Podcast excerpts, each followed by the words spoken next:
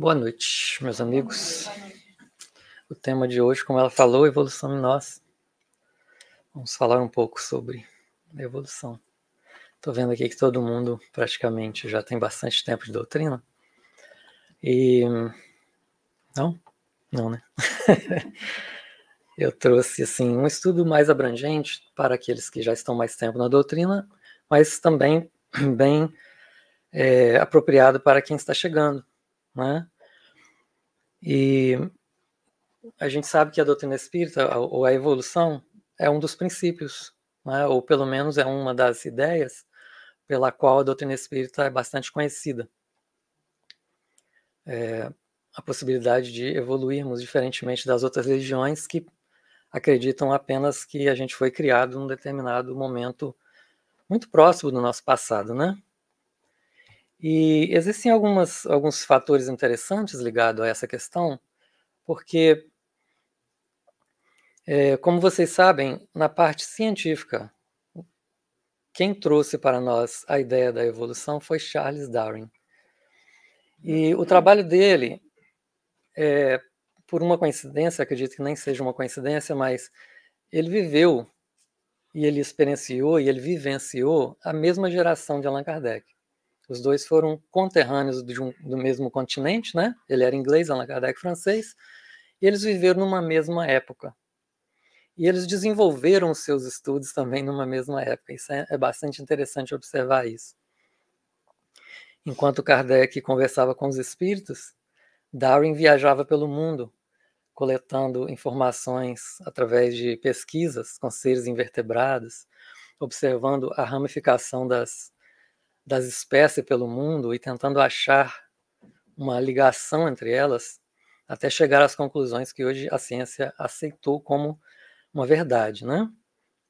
A questão da teoria da, da, da evolução das espécies.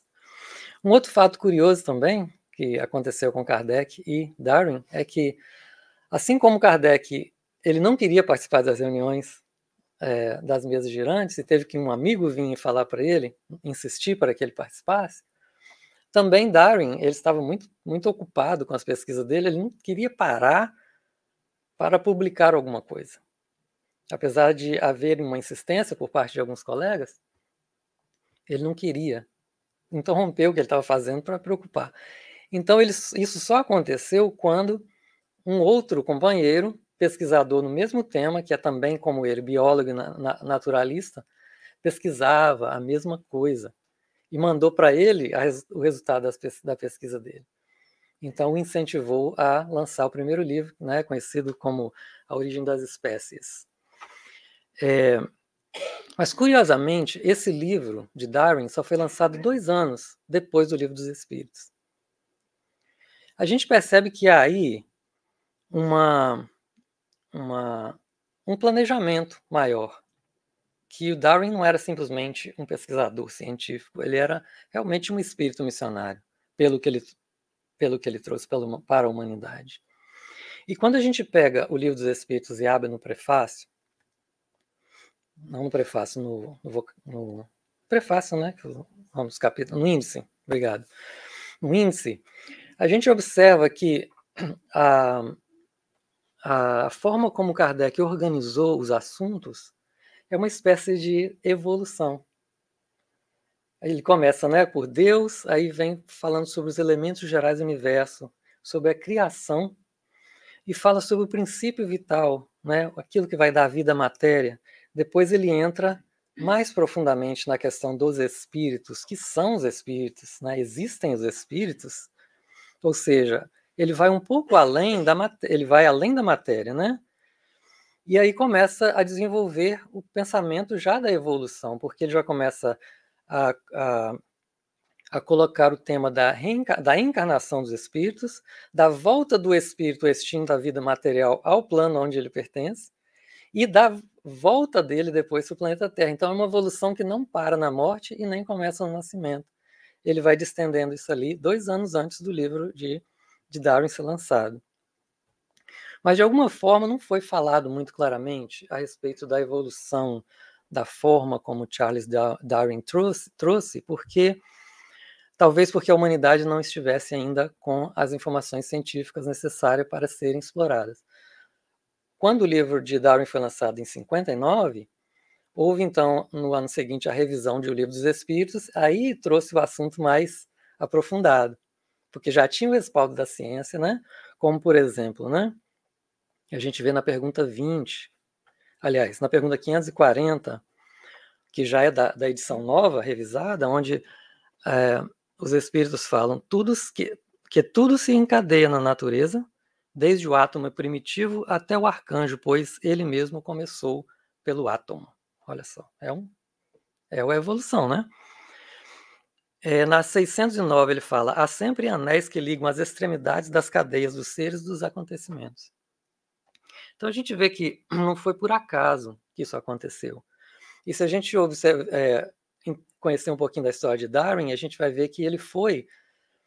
É, ele já veio numa família, parece que estava preparada, ele já veio é, é, rodeado de espíritos também de qualidade. Por exemplo, em plena época de escravidão negra, ele era neto de dois abolicionistas, por parte do avô paterno e por parte do avô materno, nem era a mesma família.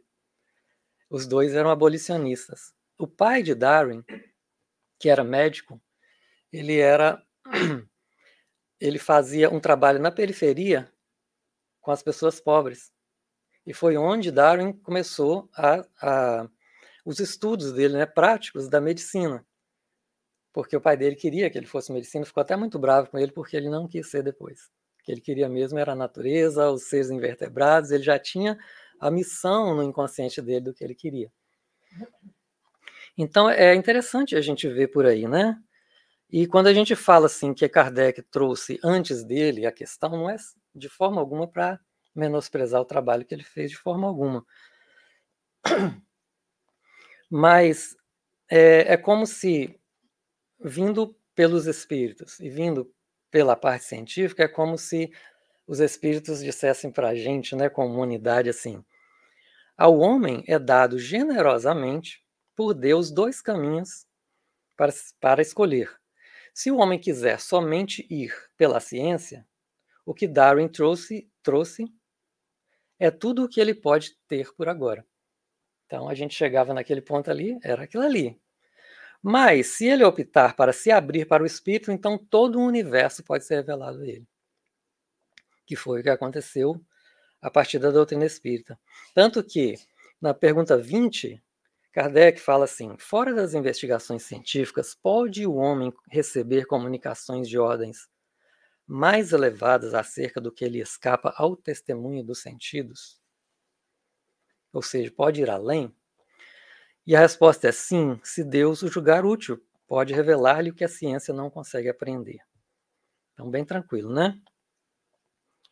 Então, esse tema da evolução dentro do Espiritismo, ele foi, logicamente, aprofundado depois, através de Emmanuel, no livro A Caminho da Luz, tem ali toda um, uma explicação de muitas questões relativas à evolução da espécie humana, assim como também dos outros reinos, que é um, um livro fantástico também, que está à disposição da humanidade, mas que nós, espíritas, temos o privilégio de, de ter um acesso maior justamente pelo fato de nós estarmos abertos a isso, né?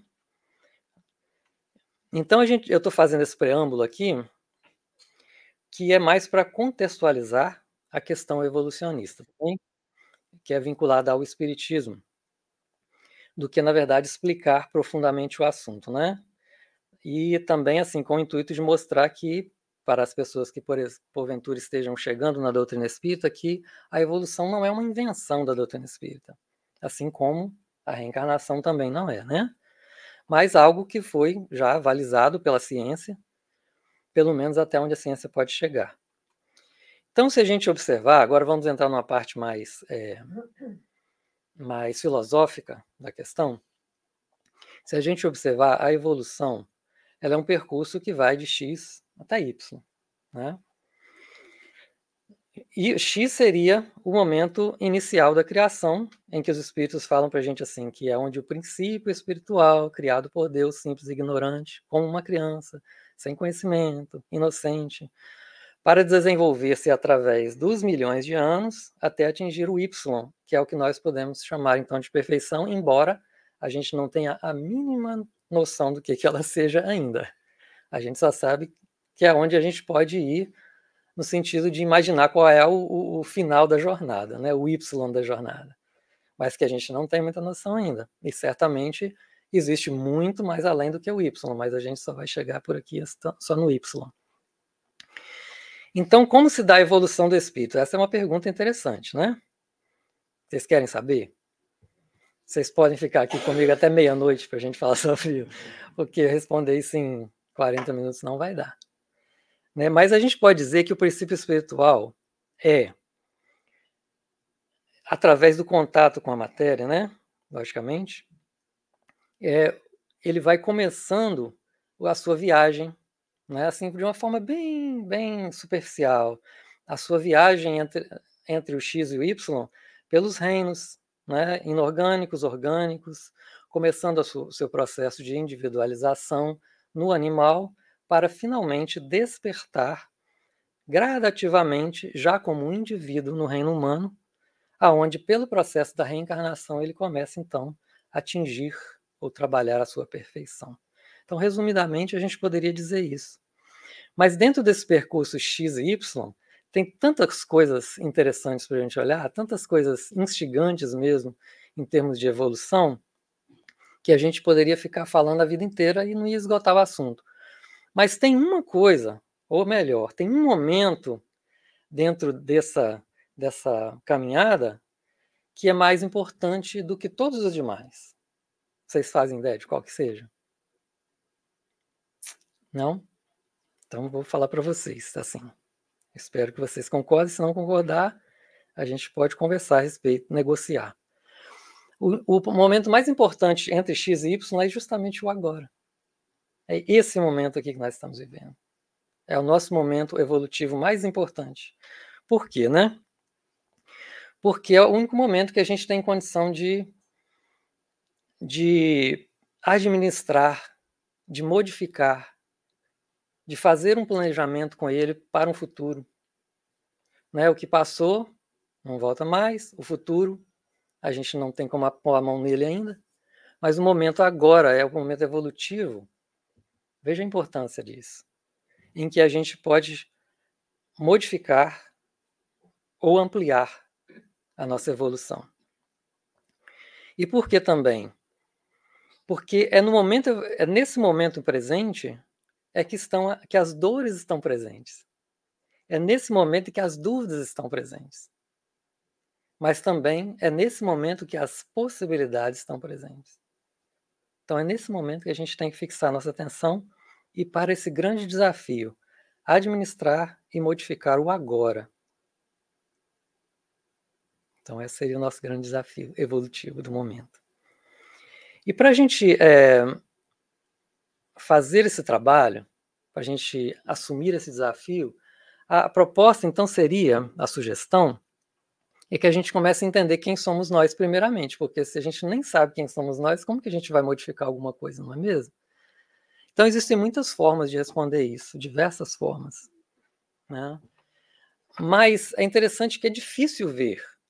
Se a gente observar nós como humanidades, é difícil a gente ver essa centelha divina, criada, maravilhosa por Deus, que passou por todos esses processos para chegar onde está, em seres que vivem em guerra armada, em guerra política, em concorrências de ganhos comerciais, muitas vezes desleais ou ambiciosos, que pensa mais em si do que nos outros, que escraviza, que não se importa com o planeta onde vive, que tem tecnologia suficiente para não mais abusar dos animais, mas ainda o faz muitas vezes até por requintes de paladar.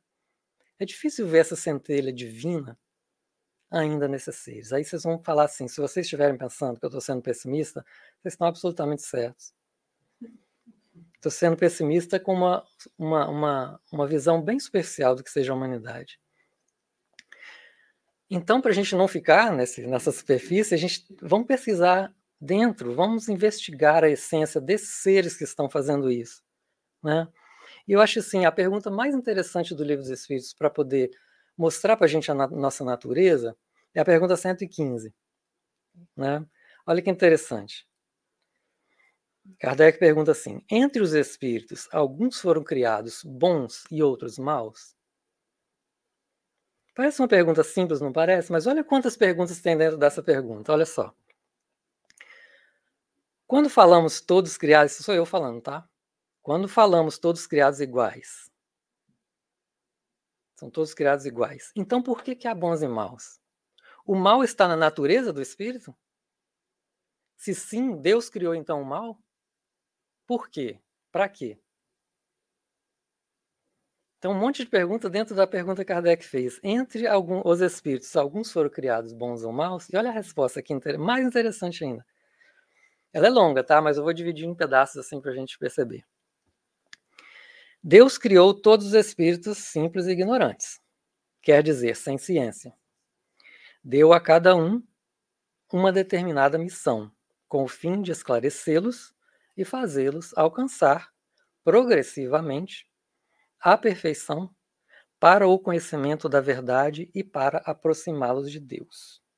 A felicidade eterna é, e pura é para aqueles que alcançam essa perfeição. Então vamos dizer assim, os espíritos estão colocando na frente da gente um tabuleiro, fala assim, ah, vamos explicar para vocês o jogo da vida. Tá bem?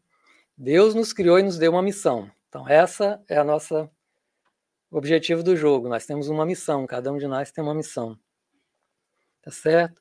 O objetivo dessa missão é nos esclarecer para que a gente possa progressivamente alcançar uma perfeição que vai nos dar o, o conhecimento da verdade e nos aproximar de Deus. É o objetivo do jogo, certo? Qual, quem, qual vai ser o final do jogo? O que a gente vai ganhar? A felicidade eterna e pura é para aqueles que alcançam essa perfeição. Então o jogo está aí, tá certo? Aí ele fala assim: agora, qual a regra do jogo? Como que nós vamos jogar esse jogo? Os espíritos adquirem esses conhecimentos passando pelas provas que Deus lhe impõe.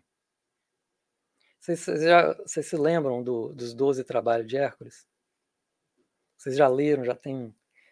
Resumidamente, Hércules tinha cometido um crime porque ele é filho de Zeus, e Zeus era o rei dos, dos deuses do Olimpo, né? Ele era o top.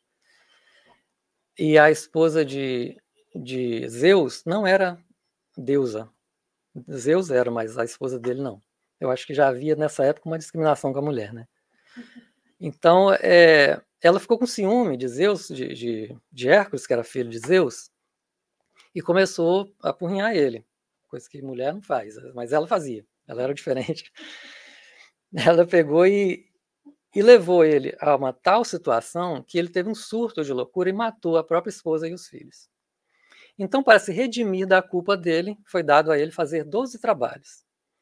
Então, para resgatar a culpa dele, ele faria 12 trabalhos, que eram aqueles trabalhos que a gente conhece famosos, né? Matar a hidra com 12 cabeças, com três cabeças, a serpente, a mulher que tinha uma cabeça cheia de, de cobra. Então, é, ele foi dado a ele essa missão. Era uma missão. Assim que ele cumprisse a missão, ele estaria livre da culpa. Então, os espíritos adquirem esse conhecimento passando pelas provas que Deus lhe impõe. É só uma forma de ilustrar isso, tá bem? Aí, os espíritos, no final dessa resposta, dão para a gente o segredo do jogo, que é o mais importante. Como que a gente perde e como que a gente ganha esse jogo. Né? Eles falam assim, olha, Alguns aceitam essas provas com submissão e alcançam mais prontamente o fim de sua destinação. Outros não a suportam senão murmurando e por faltas permanecem e por suas faltas permanecem distanciados da perfeição e da felicidade prometida. Então tá aí, como é que a gente vai ganhar o jogo? Nos submetendo às leis divinas. Quando a gente já perdeu o jogo, reclamando, murmurando, e ficando distanciado delas. Então eles deram para gente, né, aqui, como que é o jogo, o que, é que a gente tem que fazer, qual o objetivo alcançar e os segredos. Né? Então essa pergunta 115 é fantástica com relação à evolução. Então, mas aí há um, um desenvolvimento da pergunta em que Kardec pergunta assim: segundo isto, os espíritos seriam em sua origem como são as crianças? ignorantes e sem experiências, adquirindo pouco a pouco os conhecimentos que lhes faltam e percorrendo as diferentes fases da vida? Sim, a comparação é justa. A criança rebelde, aí vem de novo. A criança rebelde permanece ignorante e imperfeita. Segundo a sua docilidade, ela aproveita mais ou menos. A gente vai lembrar do livre-arbítrio, né? Então a gente está percebendo aí que parece o grande entrave da nossa evolução é a rebeldia, né? Não é o fato da gente ser bom ou mal, é porque existe um, uma rebeldia ali em seguir as leis divinas. A gente pergunta assim, mas por quê? Que a gente tem que aprofundar. Por quê? Não adianta só de falar que tem rebeldia. A gente tem rebeldia, vocês concordam, né? A gente é rebelde. Mas por que, que a gente é rebelde? Então, os espíritos falam para a gente uma coisa que dá, começa a dar uma, uma luz para a gente assim, que eles falam assim, o, desenvolv o desenvolvimento intelectual, ele acontece primeiro no, no ser humano do que o, o desenvolvimento moral. E sabe por quê? Eles dizem, porque é mais fácil. É mais fácil você se desenvolver intelectualmente do que, do que moralmente. É mais fácil aprender o que os mais elaborados livros da ciência humana trazem do que aprender as simples lições que existem no Evangelho. Não é uma verdade? A gente pode se tornar doutor em ciência, em medicina, no que for. Mas tornar doutor no Evangelho e praticar tudo aquilo que está ali é muito difícil. E o Evangelho é tão simples. E é interessante porque é por isso que os doutores da lei naquela época eles ficaram confusos. Porque os simples, que entendiam o que Jesus estava falando, eram os dóceis que os espíritos estavam falando. Os que se submetiam às leis. Os doutores da lei, eles eram os rebeldes.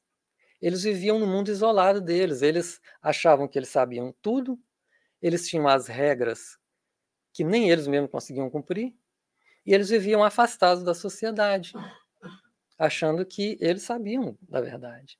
Então, quando Jesus falava, eles ficavam perdidos. O que, que esse homem está falando?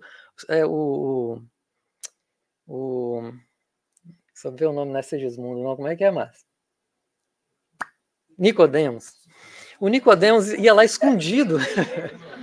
Fui lá no André Luiz, né? Lá no, no Missionários da Luz agora o Nicodemos ele escondido de noite perguntava para Jesus: o que, que você está falando? Desenha para mim aí, porque eu não estou entendendo nada. E ele era doutor da lei.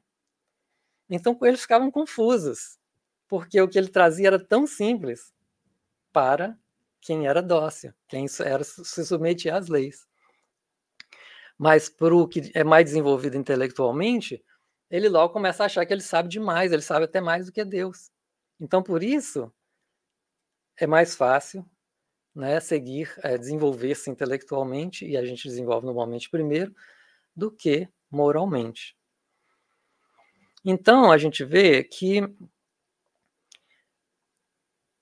o espírito, em sua marcha, ele precisa considerar essa questão desse, é, desse envolvimento, porque, como acontecia com, com os doutores da lei, eles não se envolviam com as pessoas com a convivência com, com a sociedade, com aqueles necessitados, com as pessoas que, que até faziam parte da igreja deles, né? Então eles não vivenciavam aquela realidade ali. Eles não cresciam a partir da experiência da convivência com o semelhante. Então veja a questão, né? Então a pessoa vivendo dessa forma, ela vai ficar estagnada, não tem como. Ela estagna numa, numa, numa, numa coisa e não consegue fazer um avanço considerável porque ele não se abre, não se dá a essa questão de, de realmente se colocar para em submissão né, às, a forma como o progresso deve ser realizado. E aí a gente fica assim pensando, né? Poxa, quem somos nós então? Quem somos nós? Vamos continuar perguntando. E a gente pode começar a pensar em termos dessa grandeza que é trazido para a gente, em termos de informações evolutivas, que nós somos um ser complexo, imensamente complexo, com uma bagagem enorme de atavismos. Isso é Joana de Anjos que fala. Os nossos atavismos é, como ser humano são inúmeros e grandes. Se a gente pensar na nossa, nas experiências que começamos a passar como princípio espiritual lá no reino dos inorgânicos, para passar pelos orgânicos, pelos animais, a quantidade de coisas que nós tivemos que vivenciar e se, as leis que nós tivemos que nos submeter para chegar ao ponto que estamos hoje, a gente não pode imaginar que agora tudo que passou foi tirado de nós e hoje nós somos simplesmente um ser humano. Nós temos todo esse atavismo de uma evolução. A ciência mostra para a gente que quando a, o bebê é gerado, os primeiros momentos do bebê no útero, a primeira formação, ele repete todo o processo evolutivo. Vocês já ouviram falar nisso, né? A forma física dele repete todo o processo evolutivo. Então, esses atavismos, eles fazem parte da gente. Aí a gente fica pensando nos defeitos que a gente tem, a gente fala assim, não, não nos, assim, nos milhares de defeitos que a gente tem, mas no meia dúzia que a gente consegue enxergar, né? E a gente começa a imaginar que eles começaram agora, há pouco tempo, e que amanhã, se a gente fizer uma dieta, fazer uma leitura, né, no Clube do Livro, né, assistir uma palestra, fazer uma promessa, a gente vai terminar esses problemas, esses defeitos que a gente tem. De uma hora para outra, assim, puf, né, e a gente fica chateado depois porque isso não acontece. E a gente continua sendo a mesma pessoa. E a gente se sente cansado de ser a mesma pessoa, mas não tem jeito. A gente tem que ser a gente mesmo. A gente pode até ter assim lampejos, né? E a gente tem lampejos de melhora. A gente muda de religião, aí a gente se sente, né? Encontrei o meu céu. E durante um bom tempo a gente fica assim, mas depois a gente volta ao normal. Logicamente um pouquinho acima assim, mas volta ao normal, né? A gente lê um livro, muitas vezes a gente lê um livro e passa uma semana, duas semanas na vibração daquele livro, sentindo assim, nossa, superei aquele problema. Aí na terceira semana a gente já começa a voltar, a voltar, e de novo está lá, estamos nós lá.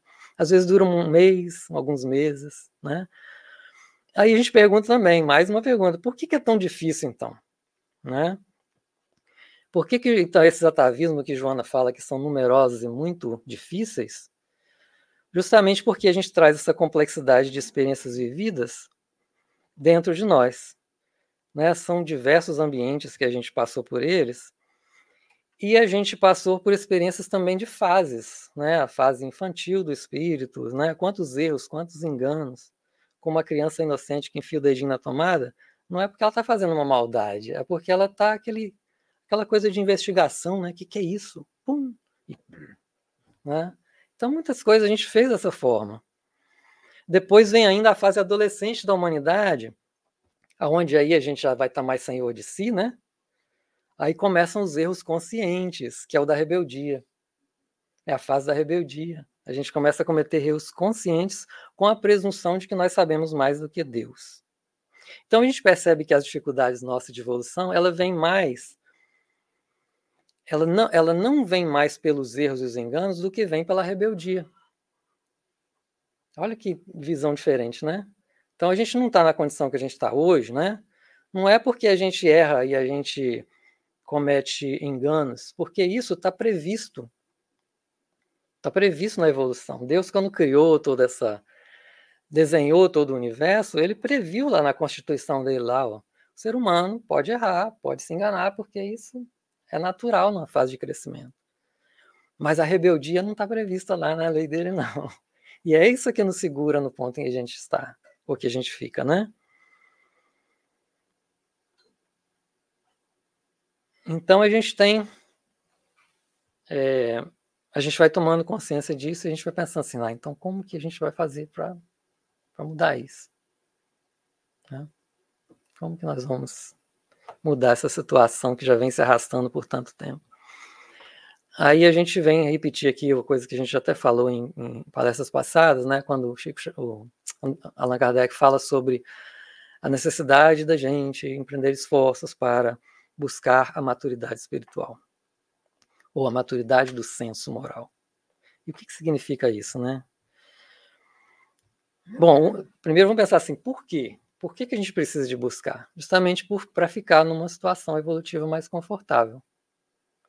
Né? Porque muitas vezes a gente já está cansado né? de tanto tentar, de mudar e de estudar e de tentar de todas as formas e a gente não vê um progresso considerável, né? Então a gente pensa, a gente tem essa, essa vontade de, de se sentir mais confortável dentro da nossa evolução, de, de, de sentir que, poxa, já estamos, já estou numa condição que é, que é confortável, porque eu já aprendi muito, já tenho feito isso, isso, isso, aquilo, já tenho conseguido entender o que a vida, a proposta da vida, né, a meu respeito. Então é necessário a gente desenvolver essa maturidade. E eu não sei se vocês lembram, eu trouxe um tempo atrás, eu vou falar assim super rápido, porque já foi explorado, né? Os vídeos estão no YouTube, onde ela fala assim, que para a gente alcançar essa maturidade, a gente tem que fazer um programa. É, uma, tipo um, uma sequência, né? E que primeiro a gente tem que cuidar dos vícios. Vocês lembram disso? Começar pelos vícios mais simples, depois os mais complexos, até os mais difíceis, né? Então, parece que ao dizer isso, ela está dando para a gente assim uma receita, né? Uma receita de bolo, parece uma coisa assim meio superficial, ou metas para o ano novo, né? Ah, nesse ano eu vou fazer isso, isso, aquilo.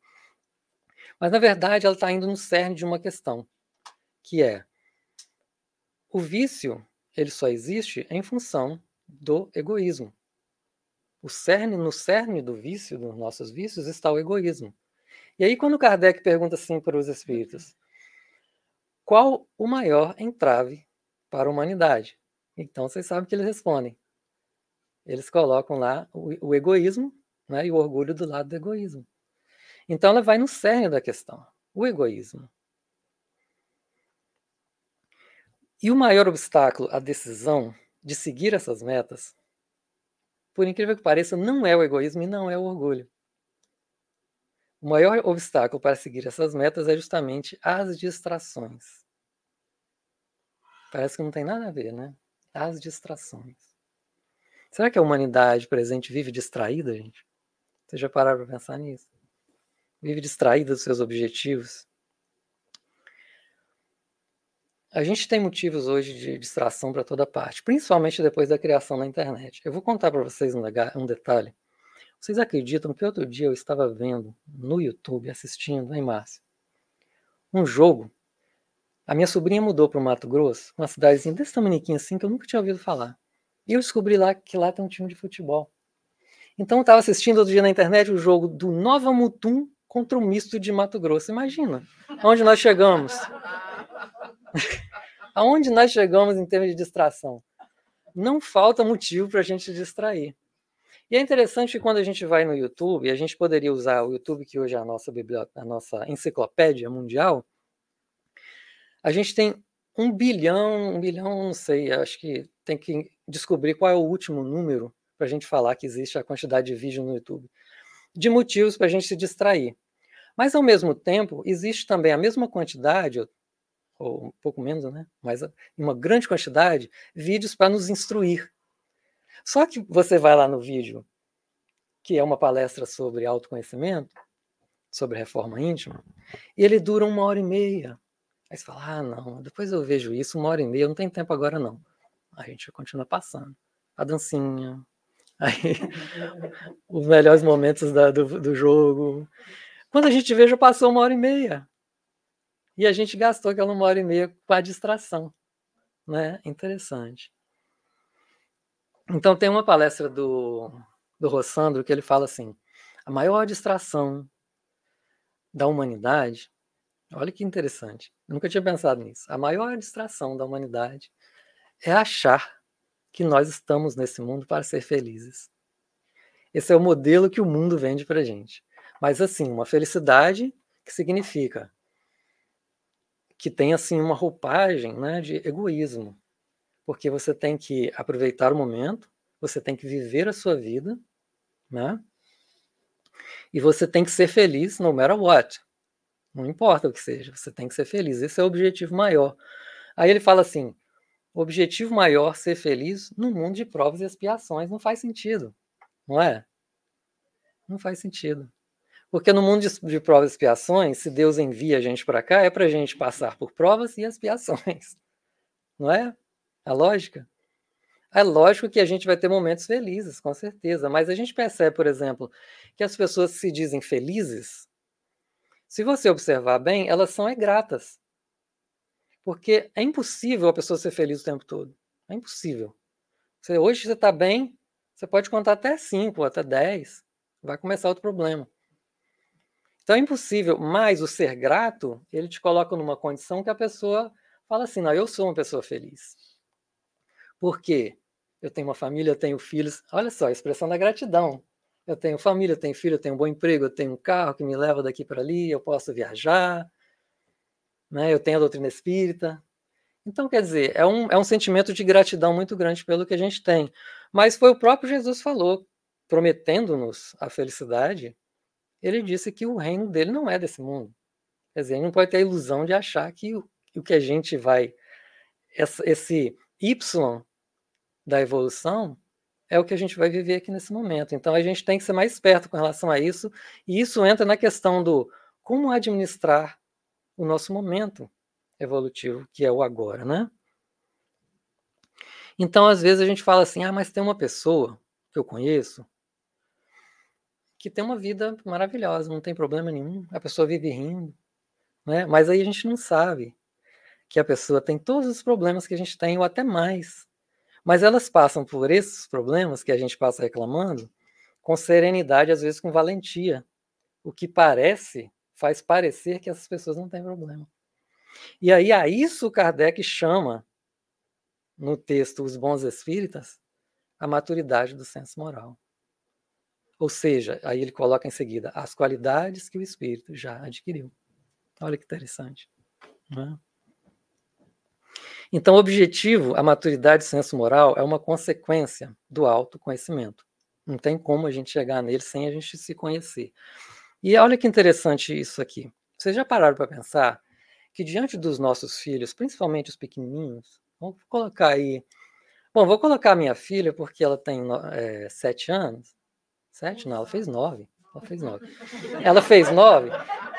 Todo mundo sabe, né? Todo mundo sabe, só eu que não sei. Não, gente, eu sei, isso foi só um lápis. Tá? Vou até tomar uma água. Vou até beber água. Isso foi um lápis. É porque às vezes a gente gosta tanto de uma idade que a gente para nela. É, porque tem dois, é, confunde. Às vezes a gente gosta tanto de uma idade que a gente para naquela idade do filho, né? E fica ali, ah, meu filho tem essa idade. Mas então eu vou falar até os nove, porque eu não tenho a experiência dos dez ainda. Então eu vou falar até os nove. Vocês já pensaram que para os nossos filhos pequenos, nós somos o próprio Jesus. Nós somos o caminho, a verdade e a vida. Eles não vão a lugar nenhum sem a gente, não é? Até os nove. A minha filha ainda não foi. Depois, depois, bom, vamos chegar lá. Hein? Depois é o contrário. Então, mas exatamente é o que acontece. A gente é o caminho, a verdade e a vida para os nossos filhos até uma certa idade. Quando eles vão chegando na adolescência, eles começam a enxergar a gente. Fala assim: meu pai, minha mãe não sabem de nada. Não estão por fora mesmo, porque agora eles sabem de tudo, né? Porque eles veem a internet, né? Então eles sabem de tudo. E aí eles passam aquela fase onde eles enxergam os pais como eles são, em termos Aí eles continuam crescendo, chegam na sua juventude e começam a olhar para trás e falar: olha, começar a admirar os pais. Falar: meu pai, minha mãe, eles têm todos esses defeitos que eu vi, mas olha, eles tiveram essa coragem de criar uma família, né? eles tiveram a capacidade de nos conduzir até aqui e começam a admirar. Então, para a gente, esse é o exemplo do trabalho que nós temos que fazer com a gente a gente vai, a gente por enquanto está na idade do, dos filhos de nove anos, né? A gente está achando que a gente é o caminho, a verdade e a vida. Então, o processo do autodescobrimento ele seria justamente essa reconstrução. Primeiro, a destruição. A gente chegar nessa fase adolescente quando vamos olhar para nós mesmos e vamos observar e, e, finalmente descobrir que a gente não é a cereja do bolo e que a gente tem esse monte de defeito. Não é? Fala, puxa vida, eu sou assim, não tinha percebido. Isso a gente facilmente consegue na convivência em casa, né? Porque a gente tem os nossos espelhos lá, como a gente falou. Mas a gente começa a olhar para a gente e perceber o que a gente não é, primeiramente. Eu não sou isso que eu estava pensando. Eu não sou tão esperto quanto eu estava pensando, tão inteligente, né? E vai fazendo esse processo de se desconstruir para depois se reconstruir agora com uma realidade mais é, apropriada, mais condizente com o nosso momento atual, aquilo que a gente realmente está vivendo. E é um processo doloroso, imagina. Poxa, tem hora que né, eu olho para mim mesmo e começo a perceber umas coisas e, e é, é doído.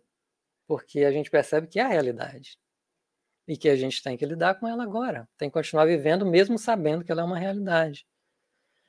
Então, às vezes, essa, essa transformação, ela é dura, ela é dura de ser, de, de, de ser realizada porque algumas coisas são duras de ser aceitas. E ainda mais, além disso, dessa dificuldade aí de ser uma coisa difícil, tem a questão também da nossa mente ser muito ágil, muito capaz de criar é, realidades narrativas que a gente vai que pega o fio dela e vai começando a acreditar algumas coisas. Aí os obsessores, né, e vamos falar agora em termos espíritas, eles chegam e nos ajudam nesse sentido. E começam a falar para a gente assim: olha, você, você não vale nada, pensa bem, você não vale nada. Você não é inteligente, você não tem beleza física, as pessoas nem gostam de você, você já reparou isso? Né? Você não tem talento, você não sabe, e vão colocando na cabeça da gente essas ideias. Né? Aí nós vamos criando uma ilusão na nossa mente que isso é verdade, ao invés de manter aquela consciência de que nós somos filhos de Deus, criados né, com a perfeição latente que estamos desenvolvendo e que estamos apenas numa fase. Né? Ou então, se a gente não tem a tendência à depressão, o trabalho pode ser feito de outra forma. Você é melhor do que o fulano. Você nunca percebeu isso, não? Você deveria ser mais valorizado, você é mais inteligente, você é mais bonito, é mais talentoso. E aí começa a gente criar também essas. Então veja como é difícil. É muito fácil a gente fugir do, da, da realidade, da nossa própria realidade, porque ela é dolorosa. E a gente começa a criar essas fantasias, né? Então, vocês percebem, por exemplo, se vocês conhecem pessoas que estudaram psicologia, eu tive um caso na minha família e tenho amigos que estudaram psicologia. Essas pessoas contam para a gente a mesma história. Elas entram para fazer a psicologia e começam um processo de desconstrução que é muito dolorido. dolorido. E num certo ponto, eles, elas, eles têm que fazer uma terapia, porque senão eles ficam realmente perdidos para se reconstruir. E quando essas pessoas saem do curso de psicologia, elas saem diferentes, e às vezes nem nos agradam, porque elas não estão mais vestindo aquelas, aquelas máscaras que eram agradáveis para a gente, mas não eram para eles. Então saem de repente pessoas diferentes, mudadas, ainda processando né, aquilo que aprenderam. Né? Eu vi isso acontecer com a, com a minha irmã, com meus amigos. Né? Então é uma reconstrução difícil e as pessoas às vezes falam, nossa, fulano está tão estranho, né, agora que estudou. E tem aquele momento também que de tudo, né, que a gente faz, naquele primeiro momento a gente fica empolgado e quer analisar todo mundo e tal, mas depois essa, essa fase passa, né? Então, é por isso que o ser humano criou então as terapias para que alguém mais experiente possa ajudar a gente, né, uma mente mais imatura que pode ser facilmente enganada, né? Então, essa é a nossa, o nosso desafio, a busca de conhecer-se para viver melhor o agora, administrar e modificar o agora através é, de, disso aí, né? Esse é o nosso grande desafio. Um, eu trouxe aqui duas, é, dois questionamentos para vocês, só para a gente fazer, já que a gente falou tanto de, de autoconhecer-se, né, de, de, da necessidade da gente olhar para a gente mesmo, é, de enxergar as nossas realidades, aquilo que a gente é, normalmente não enxerga, eu trouxe dois aspectos aqui da nossa vida, muito assim, muito comuns da gente ter problema neles, para que a gente possa analisar. E aí quem vai analisar é vocês. Eu não vou falar absolutamente nada a respeito disso, do que, do que possa ser ou não ser. Eu só vou colocar aqui as questões, tá bom? Por exemplo, o trabalho. Um deles é o trabalho muitos de nós temos problemas com relação ao trabalho. Seja porque a gente tem dificuldade de relacionamento no trabalho, ou porque uh, a gente não encontrou o trabalho ideal. Então, o que eu pergunto, que eu gostaria que vocês se perguntassem é: o trabalho que eu tenho hoje, meu emprego profissional, ele é o trabalho dos meus sonhos? Não respondam para mim, por favor. Ou ele é exigente, extremamente desagradável e desinteressante, extremamente aborrecido, não é o que me estimula, mas paga bem? Ou é o que eu tenho fazer o quê? Pensa para Qual é o trabalho que vocês têm hoje? Eu só vou dizer para vocês o seguinte: duas opções, duas direções. Se é o trabalho dos seus sonhos, nada a fazer, nada a comentar. Aproveite, curta esse trabalho maravilhoso, parabéns. Vocês são pessoas raras nesse planeta. Se não, aí vem umas questões para a gente pensar a respeito. O que eu tenho feito para encontrar estímulo para trabalhar? Porque, por enquanto, a culpa é só do trabalho. Agora vamos olhar para a gente. Né? O trabalho é ruim, é chato, extremamente desagradável. Agora vamos olhar para a gente. O que eu tenho feito para encontrar estímulo para trabalhar? Qual a lição que estou tirando disso? Será que eu entrei nesse trabalho com qual objetivo?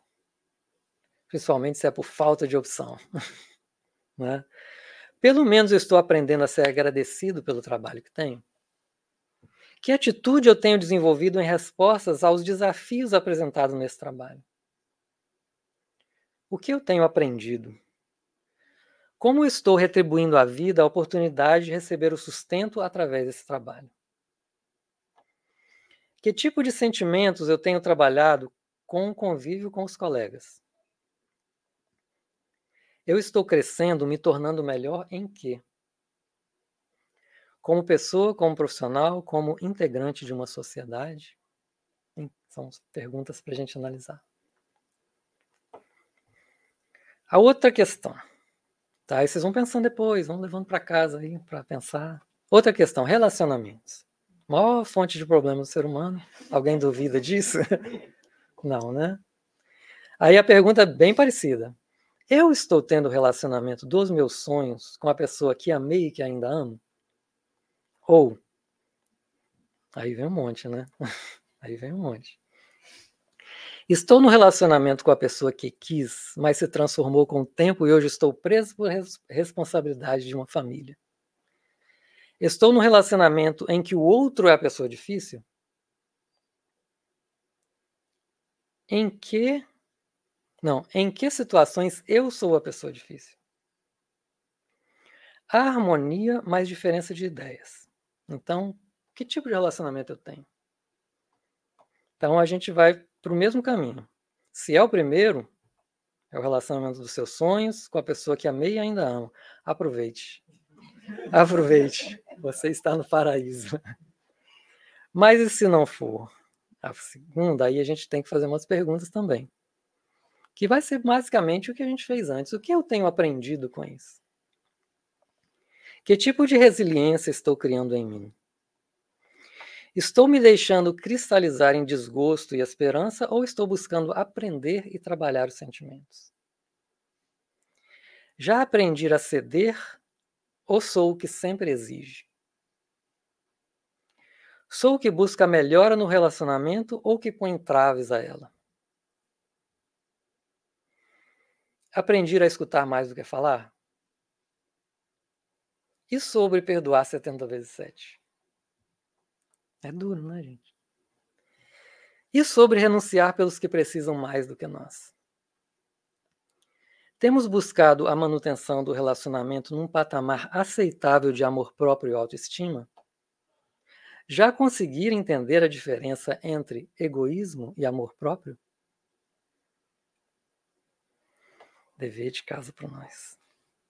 Então parece, gente, que é fácil, mas não é fácil olhar para dentro da gente mesmo.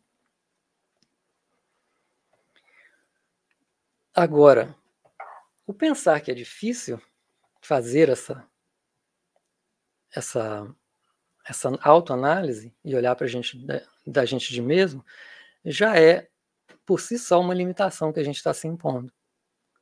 Falar isso é muito difícil. Então a gente já impôs uma limitação. E quantas limitações nós impomos na vida, gente? Vamos pensar? Mais perguntas. Eu não tenho diploma. Às vezes a gente fala até assim, eu, porque eu sou mulher, né? No mundo de hoje, dependendo da situação. Porque eu, eu não falo bem a língua do lugar onde eu vivo. Eu nasci pobre e não pude estudar. Eu não sou fulano de tal. Eu não tenho a mediunidade do Chico Xavier. Se eu fosse mais magro, ou se eu fosse mais bonito, se Deus tivesse me dado o dom, e as mais populares, eu não tenho tempo, eu já passei da idade. Essas são as imposições que a gente coloca para a gente. Aí a gente vai lembrar que entre o x, vamos voltar com o x e o y, que entre o x e o y existe um período nós estamos cansados de ouvir falar nele que se chama eternidade, não é? Então a nossa vida na Terra, que agora, nesse momento presente, é uma fração de segundos dessa eternidade. Então, quando a gente diz que não tem tempo, ou que já passou da idade, o que a gente está querendo dizer com isso? Vocês já pensaram? O que, que a gente está querendo dizer com isso? Eu não tenho tempo, eu já passei da idade. Um espírito infinito, que nunca vai ter fim. Não é? O que então nós queremos dizer com isso? Bom, pode ter várias conotações, mas no final vai ser sempre uma limitação que a gente está se impondo. Simplesmente isso. Uma limitação que eu estou me impondo. Tem uma história de um senhor aqui nos Estados Unidos que ele começou a aprender a tocar saxofone com 62 anos de idade. E ele é um dos mais respeitados saxofonistas de jazz que existe no, mundo. Eu falo isso, eu tenho até vergonha, né? mas eu tenho que falar. Então, Emmanuel, para a gente encerrar aqui, no, no Vinho de Luz, ele vai fazer uma pergunta para a gente. Ele fala assim: ó, efetivamente nós sabemos de tudo isso, certo? Sabemos de tudo. Em face, pois, de tantos conhecimentos informações dos planos mais altos, a beneficiarem os nossos círculos de trabalho espiritual, é justo ouçamos a interrogação do Divino Mestre. Estão prontos? Pode mandar? Qual que é? Então, a pergunta é, então a pergunta é, que fazeis de especial? Simples, né? Que fazeis de especial? E aí eu vou lembrar para vocês uma coisa aqui, já que a gente tem um tempinho ainda. Uma coisa muito, muito interessante que eu ouvi no, encontro com Jesus, em dezembro agora, passado, em que a André trouxe para a gente a seguinte colocação. Eu não me lembro quem foi que ela citou, se foi um autor espiritual, se foi. Eu não, eu não me lembro quem que trouxe essa mensagem, mas ela disse assim: quando nós já tentamos de tudo, quando tudo a gente já fez para melhorar, mudar uma situação, e a gente não conseguiu, que aqui nos Estados Unidos a gente chama de hit the wall. Você está andando num corredor, esperando chegar no fim, mas de repente tem uma parede na sua frente. Você chegou naquele ponto, não tem onde mais, não tem o que fazer. O que, que a gente tem que fazer? E a resposta desse, desse, desse autor que ela trouxe é simplesmente amar. E eu saí daqui encucado, porque eu, assim, eu até perguntei para ela. Vocês lembram se eu estava conversando com ela aqui, eu perguntando, mas Andréia, o que, que é esse amar? Porque a gente chegou no fim, no limite. A gente chegou no ponto que não tem mais para onde ir. Então, o que, que é esse amar? Ela falou para mim assim: eu não sei. E aí depois eu fui colocar isso, deixei os dias passarem e aí eu cheguei à conclusão: não tem uma explicação. A gente tem que fazer. A gente tem que amar para poder ver o que vai dar. Ninguém vai poder explicar para a gente o que, que vai acontecer. A gente tem que experimentar, ver o que, que vai dar e vai dar. Tá bem? Então, essa é a mensagem. Espero que vocês tenham podido refletir bastante e que levem para casa um pouquinho mais, que é muita coisa, né? E que Jesus nos abençoe. Muito obrigado pela oportunidade.